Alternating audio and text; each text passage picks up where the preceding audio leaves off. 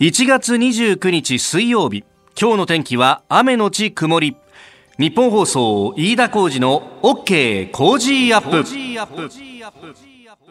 朝6時を過ぎました。おはようございます。ニッポン放送アナウンサーの飯田浩司です。おはようございます。ニッポン放送アナウンサーの新行市佳です。ニッポン放送飯田浩司の OK Cozy up。この後8時まで生放送です。あのスタジオ改修中で外が見えないというね中なんですけど、はい、あの最近ちょっと変わりまして、えー、お天気カメラみたいのを設置してそれがスタジオで見られるようになったんですよ、うんうん、でまあまだ外は暗いんですけれども雨はそんなに降ってないかなっていう感じの都心です、はい、あのや夜中にねずーっとこう結構激しい雨が降ったんですがその激しい雨を降らした雨雲が今移動中で、はい、茨城あるいは福島の浜通りのあたりにかかってるかなというところですか？そうですね。現在在はですね、関東地方の北部を中心に雨雲がかかっておりまして、特に茨城県ですね、ちょっとところどころ赤い部分がレーダーですとありますので、局地的に激しく降っている地域がありそうです。あの、上柳さんの朝ぼらけの時間帯は、千葉のね、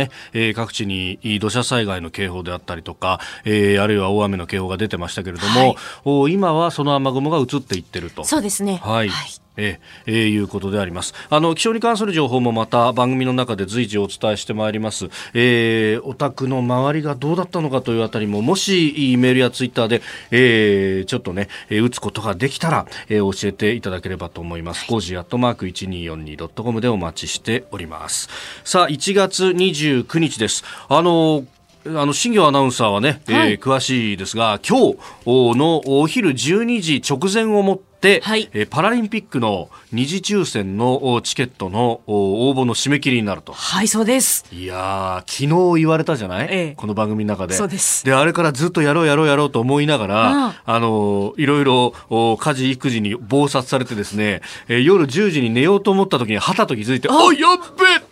明日の昼だろ？絶対明日会社行ったら忘れちゃうよなと思って、もうそっから必死こいてこう、えっと、二次、二次、第二希望はこれでとかなんか必死にやりました。なんとか、あの、申し込み完了のメールが来たんで。あ、よかったです。大丈夫だと思います。え、どんな競技申し込みました？やっぱあの、開会式と閉会式ってさ、はい、見たいじゃない？見たいですよね。ね、でもさ、開会式と閉会式に関してはさ、結構いいお値段のチケットじゃないですか。そうですね。で、えー、それを、あの、上限マックスまで、えー、これ、スケベ心を出してさ、ははあの、誰が行くのかもわかんないけど、とりあえず4枚が上限だったら4枚と、2枚が上限だったら2枚っていうふうに入れちゃうじゃない、うんうんはい、ね、また後先考えずに入れたらさ、はい、40万超えちゃって、全部当たったらね。全部当たったらね。全部当たったらですね、大変な補正予算を組まなきゃならない。もう、これは。だって、あの、それをこうパチパチやってる時に、ええ、あの、妻が冷ややかな目で、1年に、あの、4年に一度じゃなくて、それって一生に一度なんでしょって言って、すでに釘を刺されていて。もうすでにその飯田さんの言い訳を読まれているわけですね。本当だよ。それを超えるロジックをこう出さなきゃなんないんだよ。理由付けし一生に一度以上のロジックってなんかないがね。なんなんでしょうね。全然前世まで考えたって見ることができないんだぞ、と。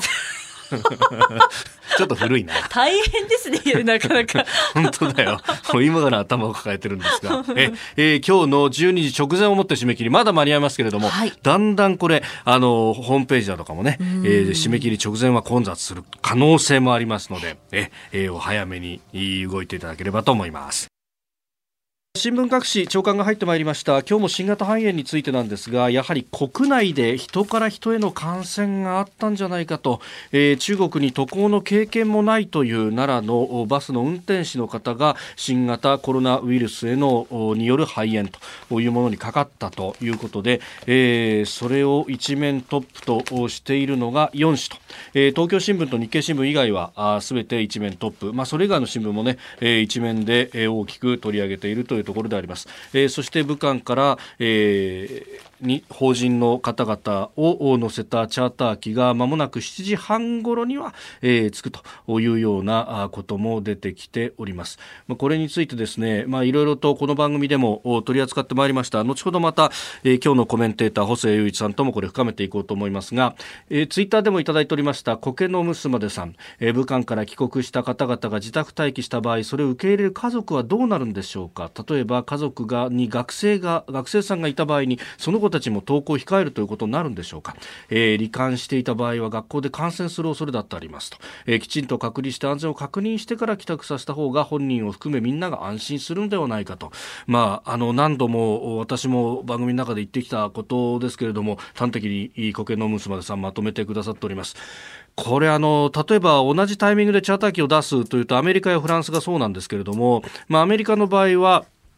一旦アラスカを経由するんでそこで健康チェックをするということであります。えー、それからフランスは自国に戻ってからということになるんですけれども基本的には受け入れ施設を用意してそこで、えー、経過観察をするというようなことになっていて、まあ、国際的な危機管理のスタンダードもそこなんじゃないかと私は思うんですけれども、えー、日本の場合は基本的にはご自宅に返してご自宅の待機をお願いするということを果たしてこれが本当にいいのかということも含めて、えー、本来はあもっと議論していいいいことでもあるしメディアも指摘してもいいことであると、えー、思うんですけれどもなかなかそこまで、えーまあ、いろんなニュースが毎日入ってくるということで、えー、そこまでの指摘というのはなかなかないというのが残念なところであります。まあ、これでもし2次感染3次感染が広がってしまったということになればですよこれはあのある意味防げたものが防げなかった人災ということまで覚悟しなきゃなんないと厚生労働省はそこまでの覚悟を持ってこの仕事をしてるのかというところも、えー、指摘しておかなければいけないところです。それから武漢肺炎についてもう一つ、あの、あまり日本では大きくは報じられてないんですけども、今、新業アナウンサーも読んでくれました。あの、WHO のトップが中国に行ったということなんですが、これの不思議なところはですね、習近平国家主席との会談と、それからその後李克強首相との会談というのが大きく報じられてるんですが、WHO はどちらかというと実務やるところですから、本来であれば衛生当局との会談がもっと大きく報じられるべきなのに、これあまりにこのトップの人が政治的な動きすぎないかと。で、しかも報じられていることが習近平国家主席から、えー、まあ、あ緊急の宣言に関しては、まあ、冷静に対応をしてほしいというようなことが、えー、申し入れられたということが報道されております。で、えー、まあ、あの、もちろん冷静に科学的な根拠を持って、えー、対応するのは当然なんですけれども、WHO が客観的に状況を評価すると信じると、まあ、ある意味公然とこれ圧力をかけていることをそのまま報じて果たしていいのかということ、えであれば、え WHO はより、透明性の高いそして根拠に基づいた、えー、判断をしなければならないんですけれどもそして、えー、じゃあなんで判断あの宣言を出さないんだということも含めて説明すべきだとも思うんですが、えー、それに関して、えー、このテドロスという、えー、事務局長からの発言等々が、えー、報じられていないというのが不思議でなりません。何かを忖度しているということになればそれは大きな問題をはらむぞということも指摘しておきたいと思います。えー、そして、えー、日銀の審議員など、えー、同意人事の案というものが出されました。これ経済面などで、えー、報じられております。あまり大きくは報じられておりませんが、えーえーマルザン証券の調査部長の足立誠二さんという方が推挙されております。まあ、あの、原田豊さんというですね、日銀審議員の方と交代ということになって、まあ、原田さんもリフレ派と、まあ、金融緩和を非常に推し進めた方がいいという持論の方なんですが、この、足立さんもその一角を担う方であります。えー、ただ、残念ながら原田さんとの入れ替えということになると、日銀審議全体のマジョリティまでは取ることができないので、政策の変更まではないだろうということも言われておりますが、まあ、あのーこうして、えー、いろいろな方があ訴えていくということがまず大事だというのと、えーえー、まあ、どっちつかずでいる人たちをどう引き込んでいくかということも含めて、まあ、あの、足立さん、そして、えー、片岡剛志さんという方が今日銀の審議員でいらっしゃいますけれども、お二人とも、えー、油の乗り切ったところと、若い人たちというところ、まあ、こうした人たちが、えー、次の政策を担っていくべく、声をどんどんと出していってほしいなと思います。あなたの声を届けますリスナーズオピニオン。ニュースについてご意見をお待ちしております。今朝のコメンテーターは国際政治学者の細谷雄一さんです。取り上げるニュースですが2019年度補正予算、えー、昨日衆議院本会議を通過しました、えー、それから新型肺炎中東和平案高校の自由作戦イギリスの EU 離脱取り上げていきます。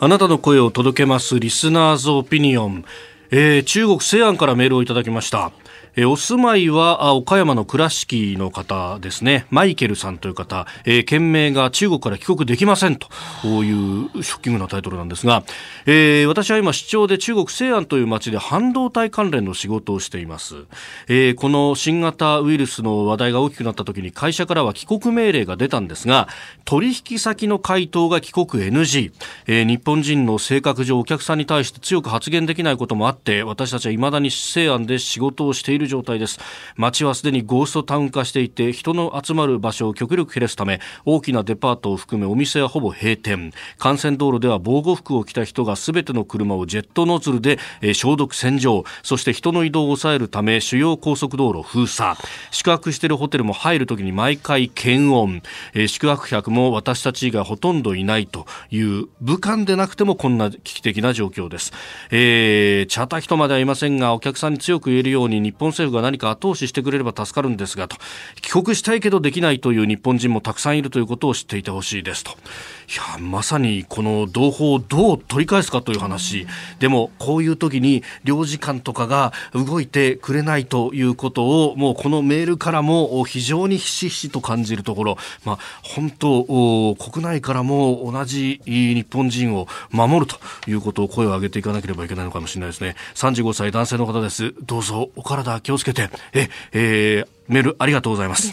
さあ、7時台はコメンテーターの方々とニュースを掘り下げてまいります。今朝のコメンテーター、慶應義塾大学法学部教授、国際政治学者、細谷雄一さんです。おはようございます。おはようございます。よろしくお願いいたします。あの最近ツイッターを再開しましたって見たんですけど10年ぶりなんですって？ほぼ10年ぶりですね。すごいですね。でも結構精力的につぶやかれてますよね。そうなんですよね。いろいろあのぼやいてますねいろんないろいろぼやいてらっしゃる。なんかあのご自宅の本の多さとかそういう話もね。そうなんですよ。ええー、まあ、あの、その中からいろんな知見を今日も教えていただけると思います。よろしくお願いいたします。はい、よろしくお願いします。私、飯田が論客たちとニュースを切るトークライブの第3弾、飯田浩二そこまで言うかザ・ライブ3。4月11日土曜日、有楽町読売ホールで開催いたします。昼と夕方の2回公演、ゲストには工事アップコメンテーターも登場です。まず、昼公演は午後1時開演。参議院議員の青山茂春さん、ジャーナリスト長谷川幸宏さん、元自衛官で評論家牛尾正人さんをゲストに、外交安全保障について考えます。夕方公演は午後午5時開演。評論家宮崎哲也さん数量政策学者高橋洋一さん経済学者飯田康之さんそして経済評論家常年司さんをゲストに日本経済の行方を読み解きます。2公演とも司会は私飯田でございます。チケット全席指定4500円。ただいまチケット先行受付中です。受付電話番号はチケットピア。0570-02-9999 P コード644-832えー、こちらは自動音声で24時間対応です。0570-02-9999 P コード644-832、えー、チケットピアはウェブからも申し込み可能です。それから平日朝9時から夕方5時まではオペレーター対応の日本放送楽々チケットでも受け付けております。0570-071242 0570-071242です。なお、日本放送楽々チケットは土曜日曜祝祭日は受け付けておりません。詳しくは日本放送イベントホームページをご覧ください。4月11日土曜日、有楽町読売ホールでお待ちしています。Cozy up 番組イベント第2弾開催決定。飯田浩司の OK コージーアップ激論横浜ベイサミット in 神奈川県民ホール。4月28日日曜日。出演は須田慎一郎峯村健司宮崎哲弥ほか。チケット好評発売中。詳しくは番組ホームページをチェック。あなたと一緒にニュースを考える飯田浩司の OK コージーアップ今朝のコメンテーター、慶應義塾大学法学部教授、国際政治学者、細谷雄一さんです。おはようございます。おはようございます。細谷さんには番組エンディングまでお付き合いいただきます。では、最初のニュース、こちらです。2019年度補正予算案、衆議院本会議を通過。参案委員長報告の通り決するに、賛成の諸君の起立を求めます。起立多数よって3案とも委員長報告の通り可決いたしました。災害復旧費用などを盛り込んだ2019年度の補正予算案は昨日衆議院本会議で可決され参議院に送られました今日から参議院で質疑が行われ明日30日に成立の見通しですえー、防災機能の強化、景気の下支えなどが柱となっているということです。まあ、防災とか災害復旧ということでいうと、台風19号や15号がありますんで、ちょっともっと前に出せなかったのかっていうのも、まあ、議論としてありますが、えー、細田さん、まあ、これね、参議院に送られて、これに関してはそんなに反対もなくいくのかなっていう感じですかね。そうですね。あの、自然災害、やっぱり去年もそうですけれども、非常に被害に遭われた方がたくさんいらっしゃって、うん、まあ、そういった意味では、まあ、淡々と、あの、必要な経費に、あの、割いてるということだと思うんですけど、来年は、実は、はい、あの、3.11の大震災から10周年ということで、うん、そうですね。まあ、それに向けて、おそらく、あの、まあ、よりそうですね、こういった防災、減災向けた準備というのも、あの、政府が必要になってくると思いますね。うん。さあ、そして、まあ、この補正が進めば今度は2020年度予算案と来週から実質的な審議ということになっておりますけれども、まあ、これあのよくね予算の話が出てくると防衛費が過去最高だとか、まあ、そういった、まあ、安全保障にかかるところって結構こう批判をされることが多いですがこの規模についてっていうのは細田さんいかがですか？まあ、そうですね。あのまあ、日本の防衛費、まあ、1.0%ですけれども、はい、まあ、あの、NATO に対しては、すべての加盟国にトランプ政権は 2%, 2以上求めてるわけですね。GDP 比で。そうですね。うん、そうしますと、これは日本は、あの、アメリカが要求している水準の半分しか実は出してない。はい、で、これは日本だけある意味では、特例としてトランプ政権はそれを要望してないようなところありますから、えー、実はその、あの、まあ、日本の防衛費が大きいかどうかということでいうと、はい実はあの他のアメリカの同盟国に比べると圧倒的に小さい。で実はですね5年後に、はい、あの韓国の防衛費が日本を大幅にあの上回る予定なんですね。ですから経済規模は当然ながら日本の半分ぐらいですけれども、はい、まあ、当然ながら防衛費により多く割いているということ、つまりは、まあ、他の国々は大体2%ぐらいということで考えると、当然ながらあの経済規模が日本の半分でも韓国のこ、まあ、国防費が日本を超える、はい、そうするとこれ当然ながら日韓関係にも影響があると思うんですよね。あの韓国はより自信を持つということになってくると思うんです。ですから、あの私はあの大幅に防衛費を増やすべきだとは思わないですけれども、えー、あのこういった国際的なあの比較の視点から見ると、はい、実はトランプ政権が日本に対して不満を持っている一つのあの大きな問題にもあのなりかねないということですね。まあトランプ政権の日本への不満、特に安全保障の面でっていうと、そのあの中流経費だとかをもっと出せみたいなことの記事が大きくなりますけど、根本としてはこのやっぱり防衛費の問題というのが一つあるわけなんですか、まあ、特にトランプ政権は、やはりあの、アメリカのですね、防衛産業と非常に関係が深いですから、まあ、そういった意味では、あの、防衛費を増やせというのは、はい、貿易赤字を減らすことにもつながるという発想が、おそらくトランプ政権にはあるんですよね。輸入を増やすのと同義だそうです。はい。あの、そうしますと、もちろん、あの、そのホストネーションサポートも、あの、はい、これは増やせっていうのは、あの、以前からの要望ですけれども、まあ、これからは日本に対して防衛費を増やせということと、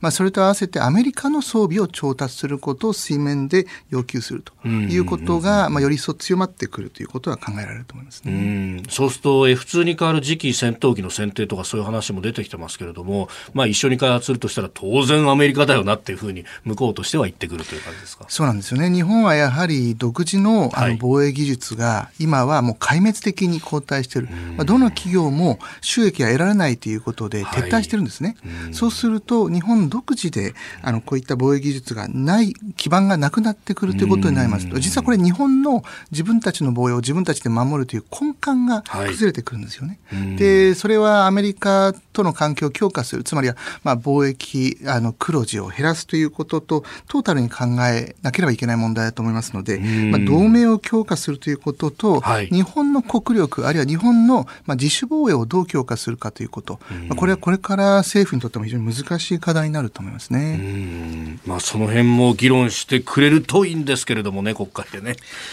えー、まずは2019年度補正予算衆院本会議通過を取り上げました。おはようニュースネットワーク。取り上げるニュースはこちらです。新型肺炎日本人で初の感染を確認。中国武漢を中心に拡大している新型コロナウイルスによる肺炎。昨日武漢への渡航歴がない奈良県に住む日本人男性がウイルスに感染していることが確認されました。日本人の感染が確認されたのは初めてで厚生労働省は国内で人から人にウイルスが感染した可能性が高いと見ております。一方で外務省によるとこの新型コロナウイルスの肺炎感染が拡大した中国武漢から日本人を乗せたチャーター機ですが日本時間の先ほど午前6時前に武漢の空港を出発したということです。えー、湖北省に在留する206人の日本人が搭乗し羽田空港への到着は今日の午前9時頃の予定という情報も入ってきております。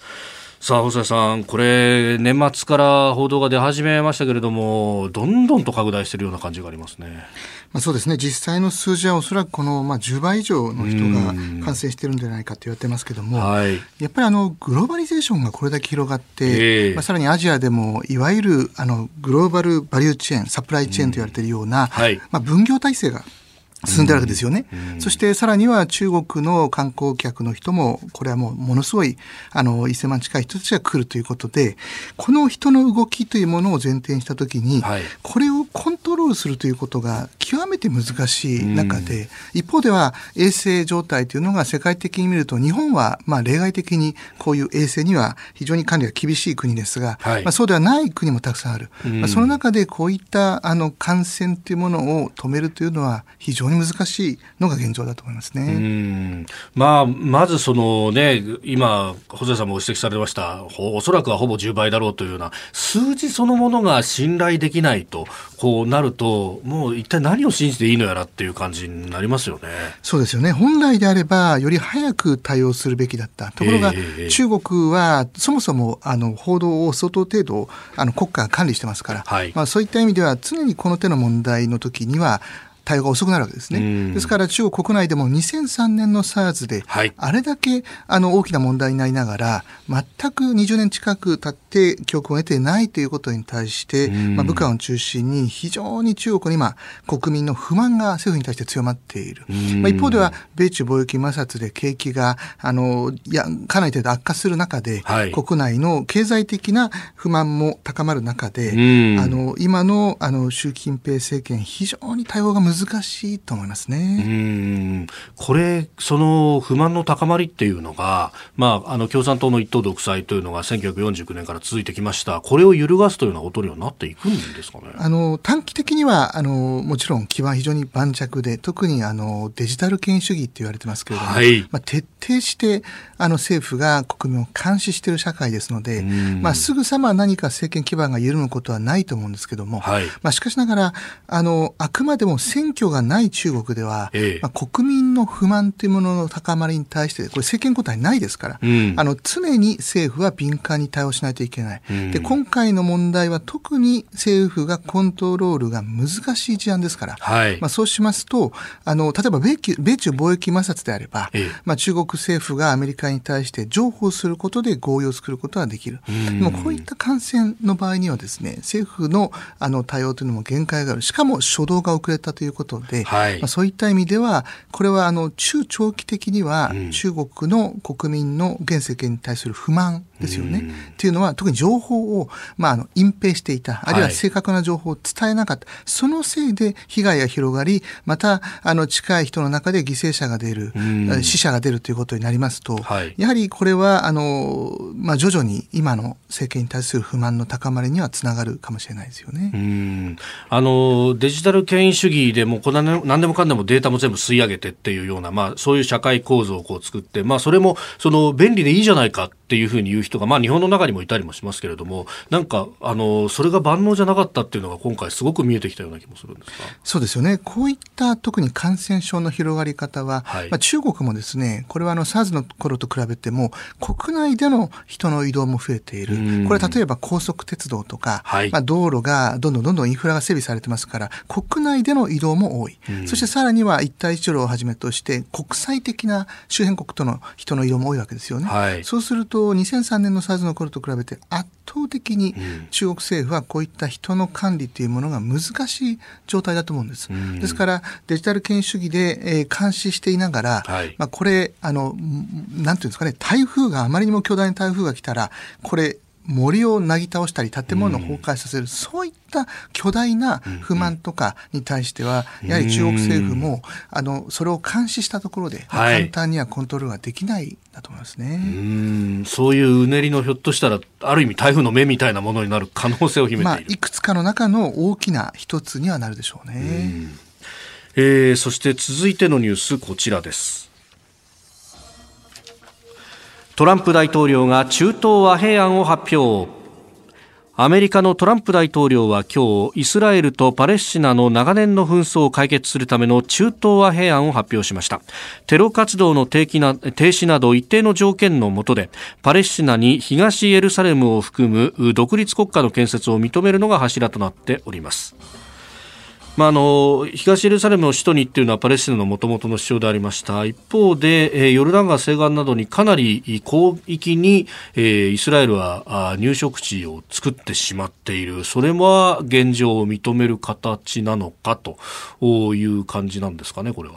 まあ、そうですね。これはいくつかのですねあの興味深いあの問題が含まれていると思うんですけども、はい、一つはあの、まあ、当然ながらあのこれからあの大統領選挙で、まあ、ユダヤ人票ですよね、を中心として、まあ、国内向けに、まあ、自分がトランプ大統領自分がこの中東和平というものに取り組んで進めていくんだと、まあ、こういった、まあ、トランプ大統領は非常にパフォーマンスが好きですから、はい、まあ、それをアピールするためにこれをあの発表したというのは間違いなくそういった要素はあるんだろうと思います。一方であのやはりトランプ大統領、まあ、トランプ政権の下で、はい、あの首都の移転ですね、ええ、テルアビブから、え、あのエルサレムへと移転した。大使館を。そうですね、はい、これに対してはやはりあの非常にパレスチナの中で不満が強まっている、まあ、特にやはりあのトランプ政権がイスラム教に対して敵対的なあ姿勢を何度か示したことで、やっぱりイスラムの人たちの間でのトランプ大統領に対する批判不満というのが、まあ、非常に強い。これが一つ、はい、まあ、そうするとこれどれだけトランプ大統領がたとえ良い案を作ったとしても、うん、まあ、特にあのイスラムの過激派であるとかあるいはあのパレスチナの中のですね強硬派の中ではとてもトランプ政権とは対話ができない、うん、まあ、そういった空気が一方である。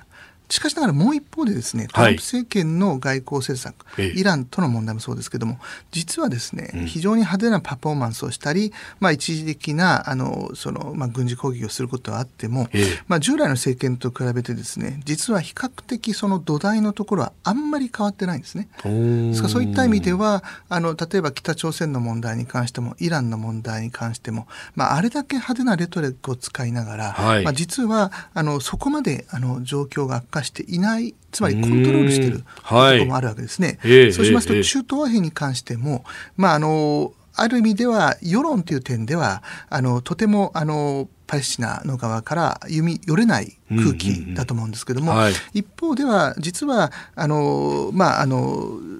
一国この,、まあ、あの2つのあの政府をですね、はい、確立していくという方針は前政権から受け継いでますから、まあ、その方向性に、まあ、あの 2, 国2国家を作っていくというこういうような方向性、まあ、2国間の共存という方向性は実はオバマ政権から変わってないので、まあ、そういった意味ではあのトランプ政権になって著しく中東情勢を悪化させたとも言えない面もあるのかな、ね、なるほど。で、これ、今回記者発表した時に、隣にいたのはネタニヤフさん。でした。この人、選挙負けてますよね。そうなんです。あの、何度かやり直しをして、今非常にイスラエルの、あの、政局が不安定化してますけども、まあ、これ逆に言うと、はい、まあ、ネタニヤフ、あの、首相は非常に親米的な、あの、まあ、強硬派の、あの、首相ですが、はい、基本的にはアメリカの、あの、まあ、ユダヤ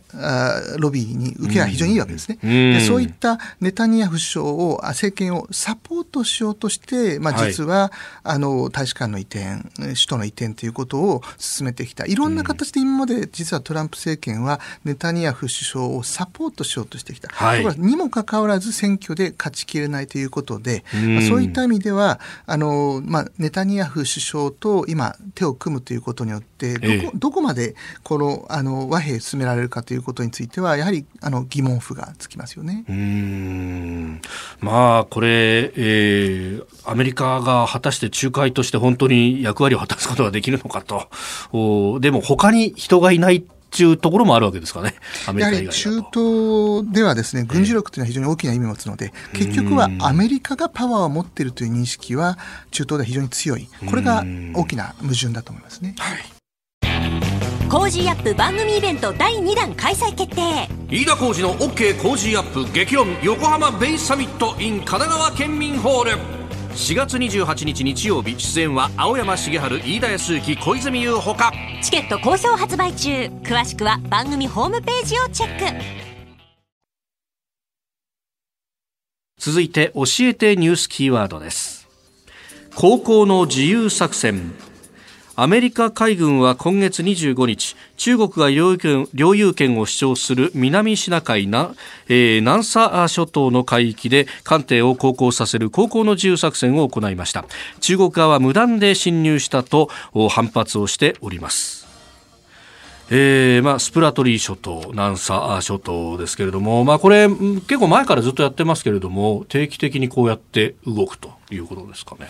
まあ、そうですね。あの、実は高校の自由作戦、これ、まあ、英語であの、フォノップっていうんですけども、はい、フリーダム・オブ・ナビゲーションでですね、フォン、F、あるいはフォノップって呼んでるんですけれども、あの、実はこれ二つの側面がありまして、一つはですね、あの、まず領有権の問題ですね。はい、中国が主張している、これはまあ、あの、国際司法裁判所の裁定では、あの、あくまでも中国の主張を退けたわけですが、まあ、しかしながら中国は、あの、軍事化をしないと言いながら、まあ、この、はい、あの、島々を軍事化して、この周辺の領域をコントロールしようとしている。で、それとはまた別に、実は南シナ海というのは、はい、これは、あの、非常に大きな高速道路みたいな、大量の船が航行している。これは今、アジアとヨーロッパパとの関係がどんどんどんどんつながってあの回路ですね。多くの物資が輸送されてるわけですが、はい、ここを中国が抑えると、まあ、国際経済グローバル経済全体に影響を及ぼすわけですね。私実はあのこれ3年前にこの南シナ海のこの海域自衛隊の船で1週間滞在したことがありましてでこれ真横に大量の船が常に通ってるんですね。でそこを中国がコントロールするということになりますと、はい、これはあのあの実は東南アジアだけの問題ではなくて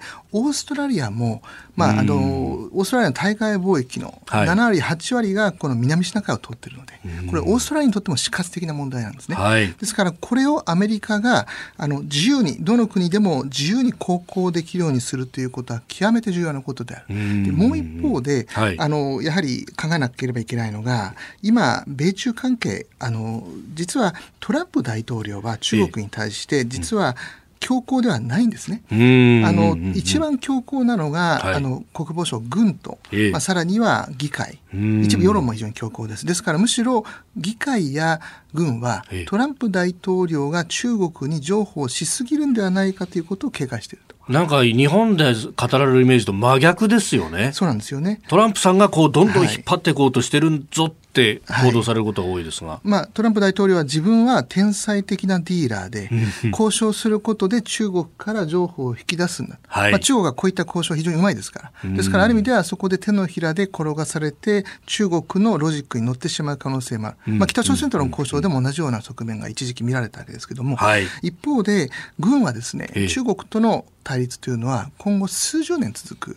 これはあの国際政治の将来を決める大きな覇権争いと見てるわけですね。はい、でこの覇権争いをするときに先ほど申し上げましたけどもこの南シナ海が世界的な覇権争いのまさに最前線になっていくわけですね。そうすると中国の軍としてはここをあの、まあ、抑えることによって、はい、アメリカの覇権をひっくり返したいわけですね。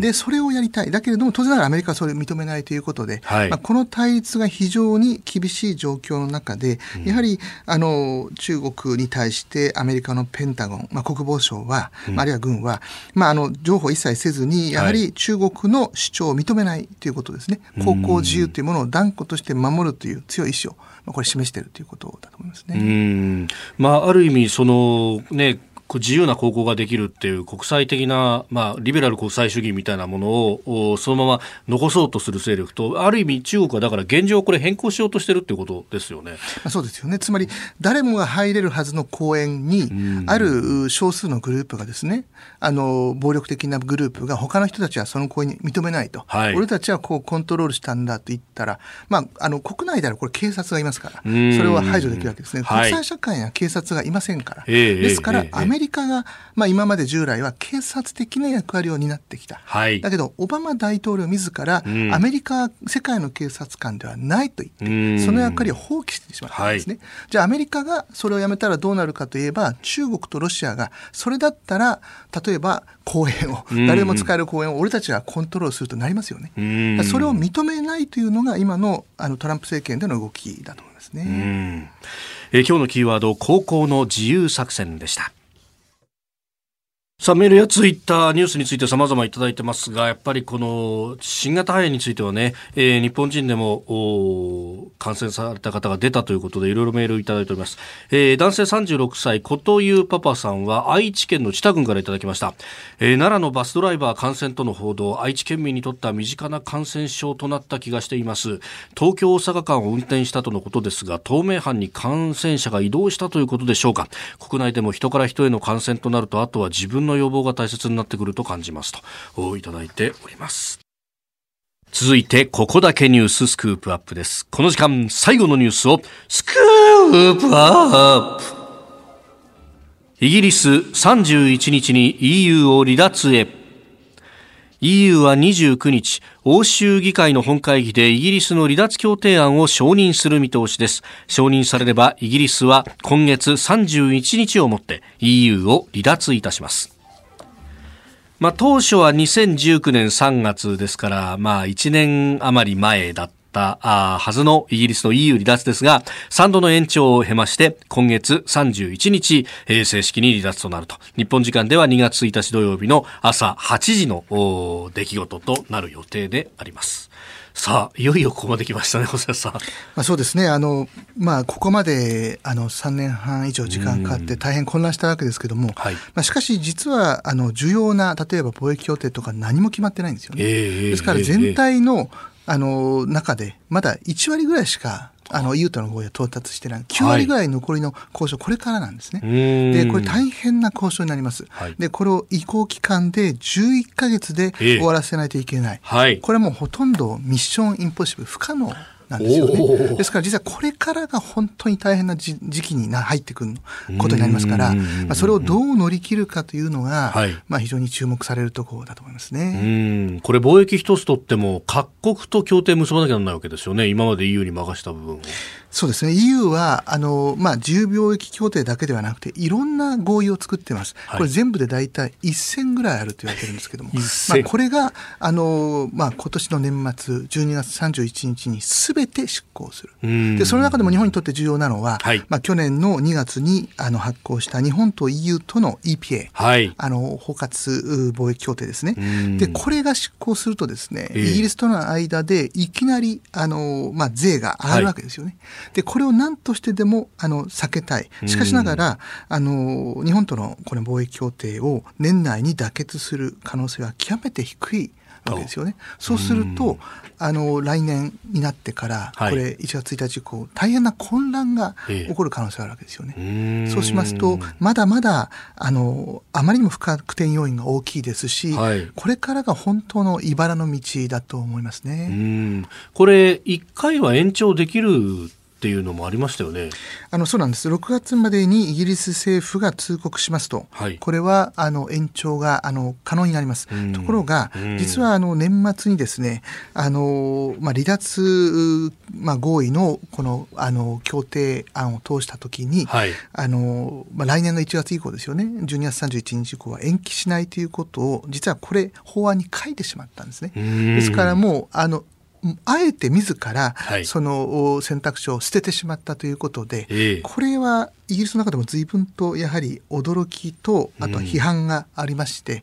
うん、でまあほぼ誰が見てもこれはあの年内にあの11か月では貿易協定まとまりませんから、はい、そうすると実は来年の1月1日から、うん、いわゆる合意なき離脱という大変な混乱に入る可能性がまだまだ高いですよね。それ非常に不安なところですよね。これ何にもなしというか決まらずにいくと、あれですかね、WTO のルールがあの適用されるっていう形になっていくんですかね。そうですね。あのよくですね、別にあの離脱しても WTO ルールでの、えー、あの合意があればいいじゃないかってことを言われるんですけども、うん、ただ実は現状っていうのはないんですね。つまりは WTO ができた時にはもちろんその前身のガットありましたけども、はい、イギリスは EU の中にありましたから。あ、すでに。ですから、うん、イギリスは WTO のまあある意味ではあの適用というのは直接適用はしてないんですよね。あくまでも EU の中で加盟国として適用してましたから。はい、ですから、あの、すべては、あの、手探りで、あの、新しく作らなければいけないということで、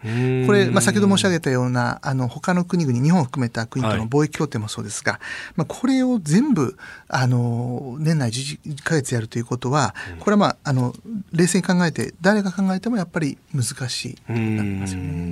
これ、まあ、イギリスはもともと、まあ、帝国であって、で、まあ、ヨーロッパとは一線も画しつつっていう国だった。で、これががそのヨーロッパ全体あるいはこう地政学的な意味で影響っていうのはありそうなんですか？あのそうなんです。実はですね1948年戦後初期にあのウィンストン・チャー。チルあの当時元首相ですが、はい、彼が新しく駐米大使に就く外交官に、はい、これからのイギリスの目標として外交の目標としてイギリスは帝国からもアメリカからも、そして EU、まあ、当時はヨーロッパ、統合、ヨーロッパからも出てはいけない。この3つのサークルの中に常に入っていかなければいけない。ところがもう帝国というサークルはなくなったわけですね。事実上なくなった。はい、そして今、アメリカとの関係も実は 5G をめぐって、これ大変な今、あの、不信感と対立が、摩擦が生じてます。まあ、5G を中国のファーウェイを入れるなという非常に強い圧力をアメリカ同盟国にかけて、はい、まあ、日本もおそらくはファーウェイは導入しないと思いますが、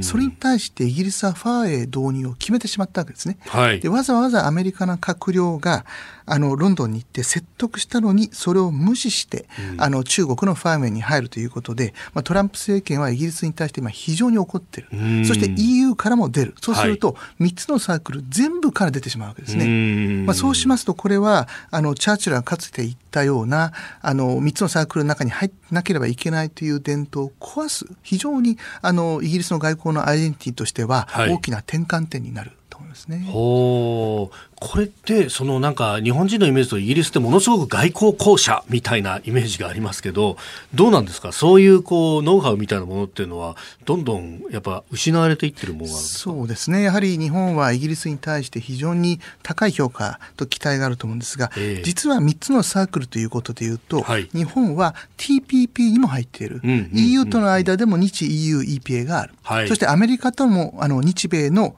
貿易協定作りましたよね、はい、で実は全部日本はこれ作って日本があの交渉をまとめてうまく着地させたわけですね。はい、ところがイギリスはこれ全てから出てしまう。で今最大のイギリスの問題は、はい、実は EU と貿易交渉をしながらアメリカとの貿易協定も結ばないといけない。で、これ、アメリカと EU のシステム違いますから。で、両方側が自分たちのシステムを受け入れないか、基準を受け入れられない限りは貿易協定を作らないって言ってるんですね。なるほど。そうするとこれ、二択でどちらか選ばないといけない。はい、例えば、アメリカの圧力に合わせて、アメリカの基準に合わせますと、これ EU との貿易協定が、あの、間違いなく、これは、あの、難航するわけですね。で、EU は何度も公正な競争条件を受け入れろということを言っている。これ英語で、はい、あの、レベルプレイングフィールドっていうんですが、はい、何かというとですね、EU が環境問題であるとか、税制であるとか、あるいは労働条件であるとか、政府の補助金に様々な基準を作っている。はい、で、これを無視したら、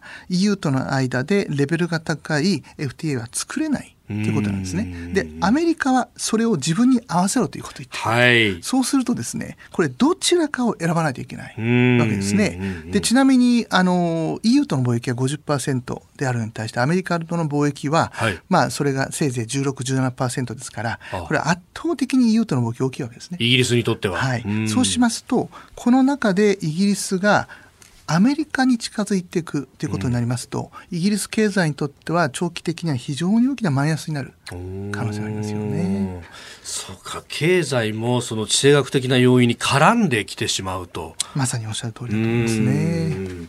まあ、そのあたり、えー、もうちょっと本格的な話になっていきますと、あの今度、来月の28日に、ねえーはい、北岡真一さんと細谷さんで、まあ、これはあの著者というか、まあ、あ編という編集という形になってますけれども、はい、新しい地政学という本が、えー、東洋経済新報社から出ると。そうですね。今、地政学という言葉ここ何年かずっとバズワードになってまして、はい、これ何を意味するかというと従来我々は国連であるとか、はい、あるいは WTO という国際組織であるとかあとは国際法ですね。でこういうようなあの土台の上でいろいろと問題を解決してきた。ところがその土台が崩れてるわけですね。アメリカはまさに WTO 国連を批判する。そしてイギリスは EU から離脱する。こういう土台が崩れてきますと、国家と国家が軍事力を背景にむき出してぶつかる時代になってくるわけですね。で日本はまだそれに対して心の準備ができていないわけですよね。はい、防衛費も非常に抑制的であってしかもあの、まあ、力で腕相撲する力勝負になりますと日本は非常に不利ですから、えー、でそれに対してやはり日本人はもっともっと新しい時代が変わってきて変化していることを敏感にやはり受け止める必要があるんじゃないでしょうかね。えー、このスクープアップのゾーン、イギリスの EU 離脱の話から、まあ、国際政治の政治の大きな流れも、え、お話をいただきました。このコーナー含めて、ポッドキャスト、YouTube、ラジコ、タイムフリーでも配信していきます。番組ホームページご覧ください。